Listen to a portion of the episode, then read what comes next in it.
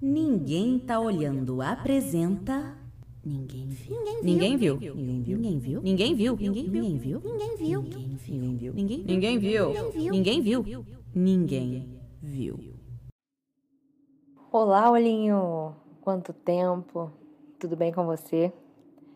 Espero que você esteja bem, espero que você tenha tido um ótimo Natal, um ótimo final de ano e que o seu ano seja maravilhoso, que o seu ano seja junto com a gente, isso que importa, que a gente fique junto.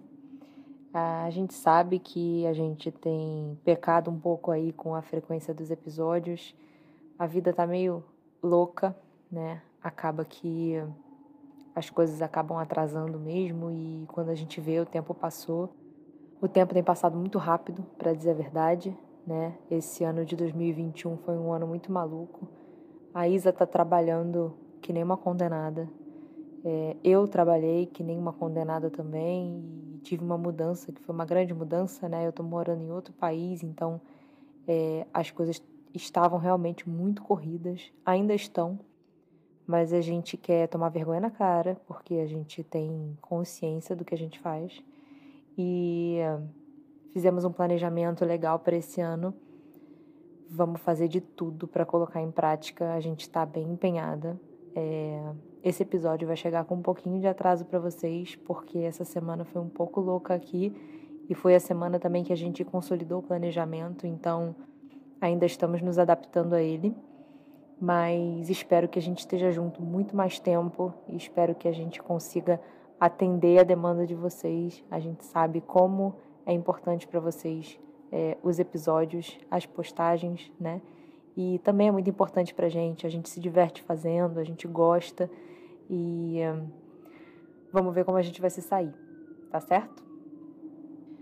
Bom, Olhinho, a gente estava pesquisando uns casos para a gente trazer aqui para o Ninguém Viu. E a Isa me lembrou do caso da Fernanda Vogel Mesquita. Eu não sei se vocês lembram desse caso, eu não sei nem se vocês eram nascidos nesse caso, porque vocês são tão novinhos. Mas a Fernanda Vogel, ela foi uma modelo brasileira que faleceu em 2001 após um acidente de helicóptero. O acidente foi muito noticiado na época, né, principalmente pelas condições em que aconteceu, foi bem trágico. É, foi a interrupção né, de uma carreira brilhante. A Fernanda ela tinha somente 20 anos quando o acidente aconteceu.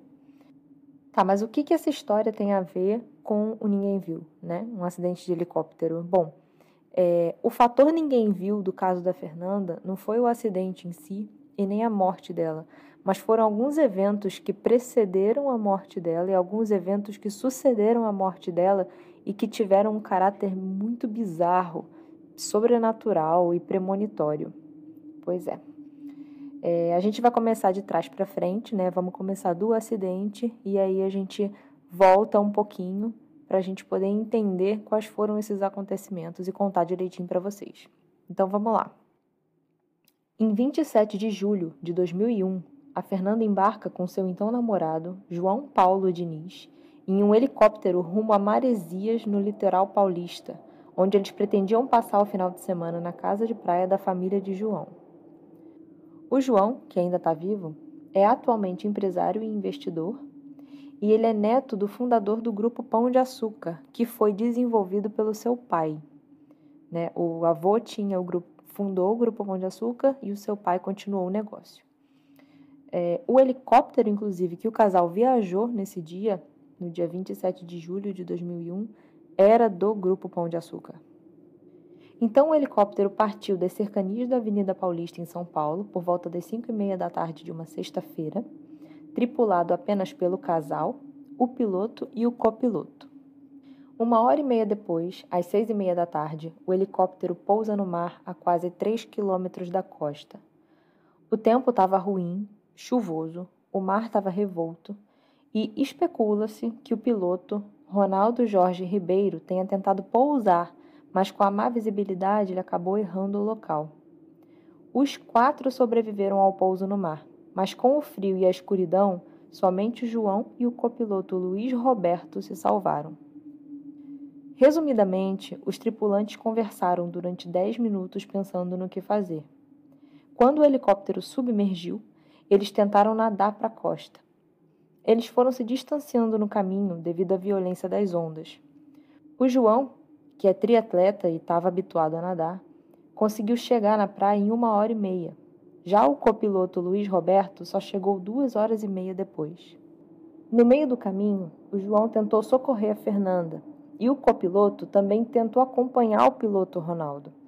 Mas, eventualmente, no meio do percurso, eles acabaram se separando e os dois, né, tanto a Fernanda quanto o piloto, pararam de responder. Com a escuridão, não foi possível mais encontrar eles. Uma curiosidade que foi noticiada na época é de que o João tinha sugerido que os quatro tirassem as roupas para nadar melhor.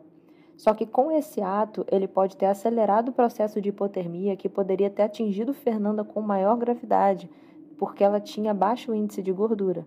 Obviamente, ela era uma modelo, então super magrinha. Isso acabou é, agravando o quadro de hipotermia dela. O corpo da Fernanda foi encontrado no dia 3 de agosto de 2001, uma semana após o acidente, na praia de Santiago, em São Sebastião, São Paulo. Pam, pam, pam. A Fernanda era modelo desde criança. Começou sua carreira aos 10 anos de idade. Era carioca, ela se casou e se separou do diretor da agência de modelos Mega, que era a agência que agenciava a Fernanda. Ela começou a namorar o João ainda em 2001 e, na época do acidente, o casal completava dois meses de namoro.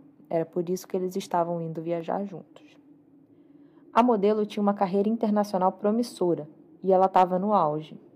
Ela fez propagandas importantes para o chocolate Prestígio e para a cerveja Antártica. Uma dessas propagandas, feita dois anos antes de sua morte, é parte do compilado de mistérios que permeiam esse caso. Então, Olhinho, se prepara, que vem mistério.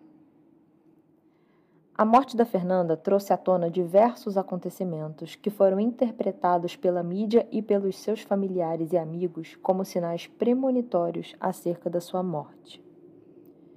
O primeiro que a gente vai comentar é a propaganda que a Fernanda fez, que eu acabei de mencionar, para o CVV, que é o Amigos da Vida, um grupo especializado na prevenção de suicídios, no ano de 1999. E para quem gosta de número, que nem eu gosto, a data do vídeo é de 22 de 11 de 1999. Para você, conspiratório da numerologia, correr atrás do significado e voltar para me contar, por favor.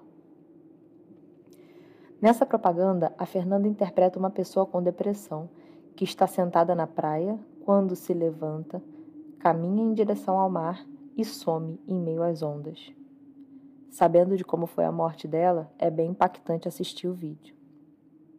Um acontecimento que para mim é um dos mais bizarros é o de que após a morte da Fernanda, a sua mãe, Miriam Vogel, foi arrumar as coisas da filha e encontrou entre os seus pertences um desenho que foi feito pela Fernanda exatamente sete meses antes da sua morte, em 27 de dezembro de 2000 em que ela se autorretratava como uma sereia no mar em uma noite chuvosa. É bizarro. Um detalhe do desenho que pouca gente comenta é o mar revolto, exatamente como aconteceu no dia do trágico acidente. Algumas semanas antes da viagem que vitimou a Fernanda, ela e João estavam jantando fora quando João foi abordado por um garçom. O garçom disse a ele que o João estava muito afastado da religião e de Deus, e aconselhou o empresário que lesse um trecho da Bíblia, mais especificamente o trecho de Mateus 24, versículo 39. Esse trecho diz o seguinte: abre aspas. E não o perceberam, até que veio o dilúvio e os levou a todos. Assim será também a vinda do filho do homem. Então, estando dois no campo, será levado um e deixado o outro. Estando duas moendo no moinho, será levada uma e deixada outra. Vigiai, pois, porque não sabeis a que hora há de vir o vosso Senhor. Fecha aspas. Esse trecho, após o acidente, foi interpretado como um presságio, em que o dilúvio representaria a chuva e o mar revolto no dia da morte da Fernanda O moinho representaria o helicóptero simbolizado pelas hélices, e o texto estaria dizendo que de quatro pessoas, duas seriam levadas e duas seriam deixadas. O interessante é que, se vocês perceberem, fala que de dois do campo, um será levado, e de dois do moinho, um será levado. Ou seja, se a gente considerar a simbologia do moinho sendo o helicóptero, faz sentido que o piloto tenha falecido e o copiloto sobrevivido. Assim como do campo, João teria sobrevivido e Fernanda teria sido levada. Uma ocorrência intrigante se deu no dia seguinte à morte de Fernanda. Um amigo dela diz ter sonhado, na noite do dia 28 para o dia 29 de julho de 2001, com Fernanda envolta em uma luz pedindo para que o amigo tranquilizasse a família dela e avisando que o seu corpo seria encontrado no dia 3 de agosto, o que realmente aconteceu. Seis meses após o acidente, foi encontrada a bolsa da Fernanda, que estava no helicóptero com ela.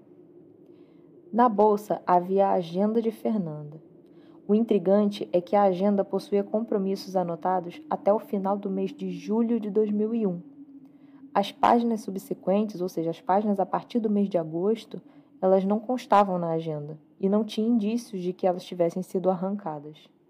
A agenda simplesmente ia até o mês de julho, que foi quando a Fernanda faleceu. É como se, sei lá, alguém ou alguma coisa ou ela soubesse que dali para frente não ia ter mais nada.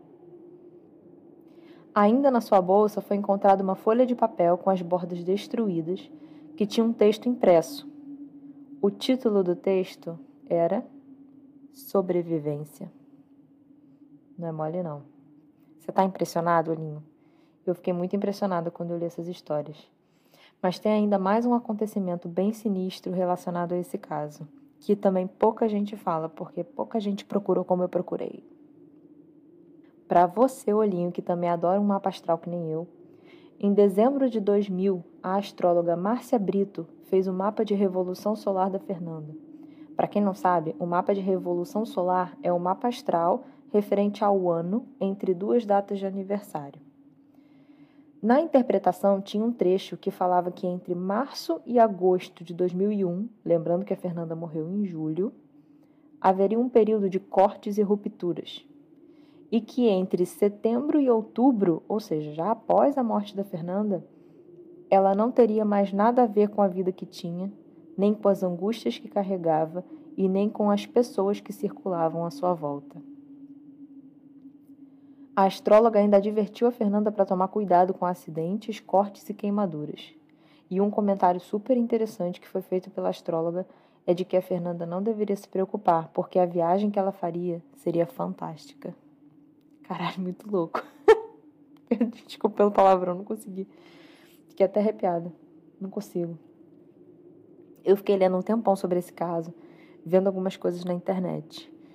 Eu não sei se todo mundo sabe, mas em 22 de outubro de 2010, e para os conspiratórios da numerologia de novo, olha bem a data, 22 de 10 de 2010, foi psicografada uma mensagem de Fernanda para sua mãe.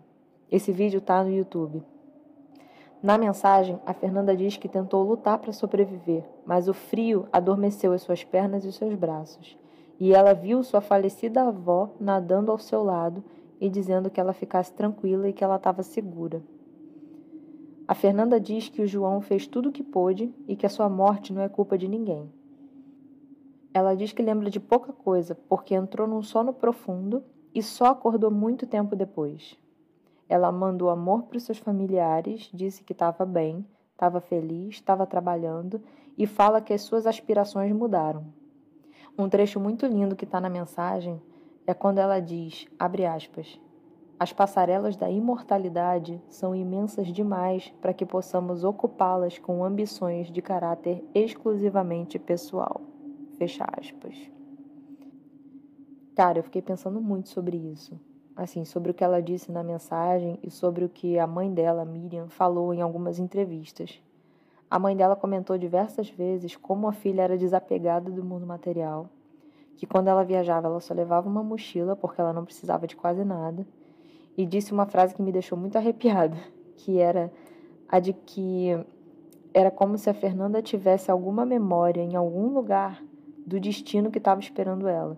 E por isso mesmo, ela viveu intensamente os poucos anos de vida que ela teve.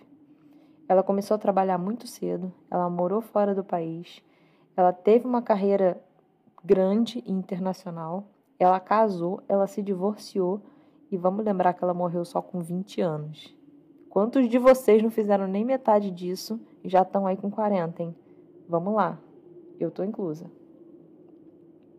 Um ponto que eu acho muito interessante também é que o trecho da Bíblia que foi mencionado fala sobre a vinda de Jesus para levar os seus escolhidos. Eu fico impressionada, sabe, Elinho? Porque toda vez que eu leio um caso sobre uma morte, sobre é, um serial killer ou alguma coisa assim, eu fico pensando do ponto de vista espiritual, sabe? Eu penso, na verdade, de vários pontos de vista, né? Um deles é o espiritual, porque tem muito a ver comigo eu fico correlacionando as coisas, assim, tipo, merecimento, não merecimento. O que será que a pessoa fez para chegar num ponto desse? Ou o que será que ela não fez? Será que teve alguma coisa? Eu, eu, tento, eu sempre trago alguma coisa de sobrenatural, assim, que eu fico tentando encaixar e, e ligar os pontos, sabe? É por isso que a gente criou também o quadro do Ninguém Viu, porque ele é a minha cara. Ninguém viu, sou eu, amigos. Então, assim, será que a pessoa estava destinada a isso, sabe? Será que. É, estava tudo traçado. Eu fico pensando assim dos dois pontos de vista, sabe? Quando eu vejo, por exemplo, as entrevistas é, das pessoas falando sobre ela e tudo mais, é porque a gente que fica, né? Depois que a pessoa falece, a gente que fica aqui fica conjecturando, né? Pensando, ah, coitada, ah, pobrezinha, ah, não sei o quê, mas por que será que essa pessoa morreu, sabe? Porque esse trecho, por exemplo, da Bíblia falava de é, que Jesus veio levar os seus escolhidos, eu fico pensando, putz, se a gente olhar por esse ponto de vista, então ela foi uma escolhida para ser levada, né? E a gente não foi escolhida, a gente ficou aqui.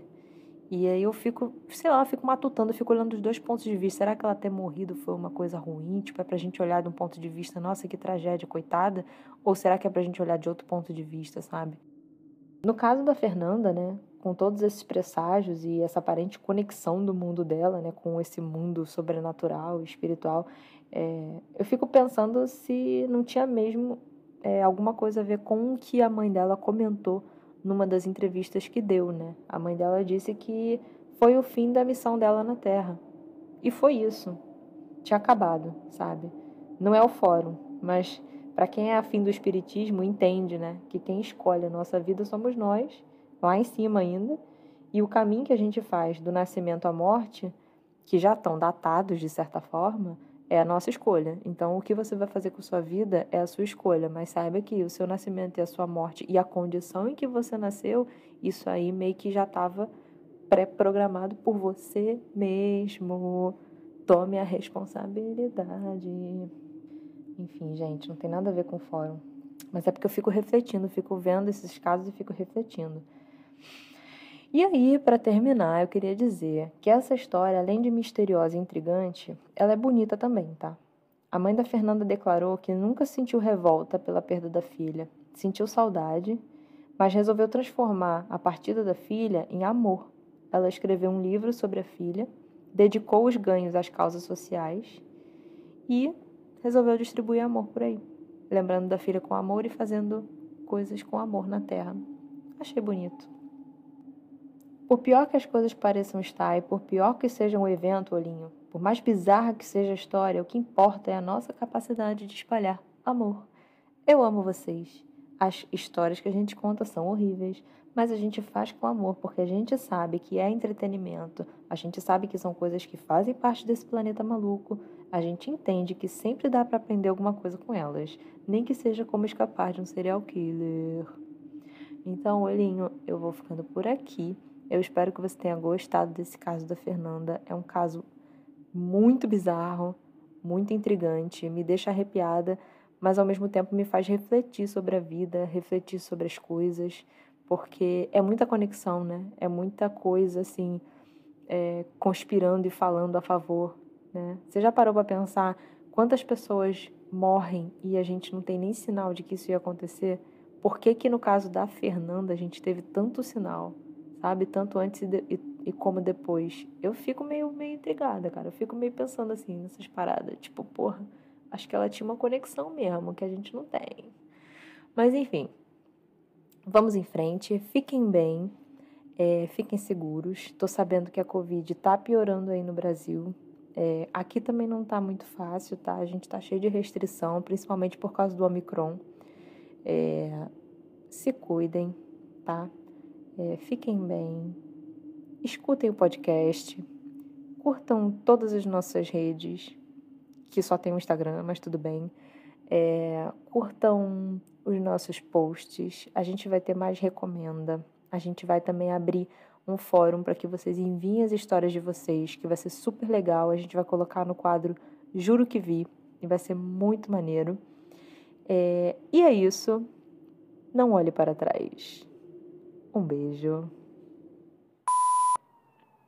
Um, tá passando um carro da polícia. Sempre passa a polícia eu tô gravando. Sabe filme americano que sempre tem uma sirene de polícia no fundo? É exatamente isso que acontece aqui em Vancouver. Toda hora tem uma caceta de uma sirene no fundo, atrapalhando a vida, atrapalhando a gravação, atrapalhando a apresentação de trabalho. Ai, tá bom, vamos lá. É, agora é outra sirene. Tá. Agora acho que dá pra ir. Uma hora e meia depois, às seis e meia da tarde, o, equi... o equilóptero. Puta que. E o moinho representaria o helicóptero. Polícia. Para, para, para. Polícia. Acabou. Deve ter uma delegacia aqui, não é possível. Esse trecho, após o acidente, foi interpretado como um presságio em que o dilúvio representaria a chuva e o mar. Porra! Tá brincando comigo? Não é possível, gente, que tanta coisa acontece aqui nessa cidade. Cadê o Homem-Aranha? Hum. Ela diz que lembra de pouca coisa, porque entrou. Meu cachorro tava sonhando. Não sei se dá para escutar, ferrou.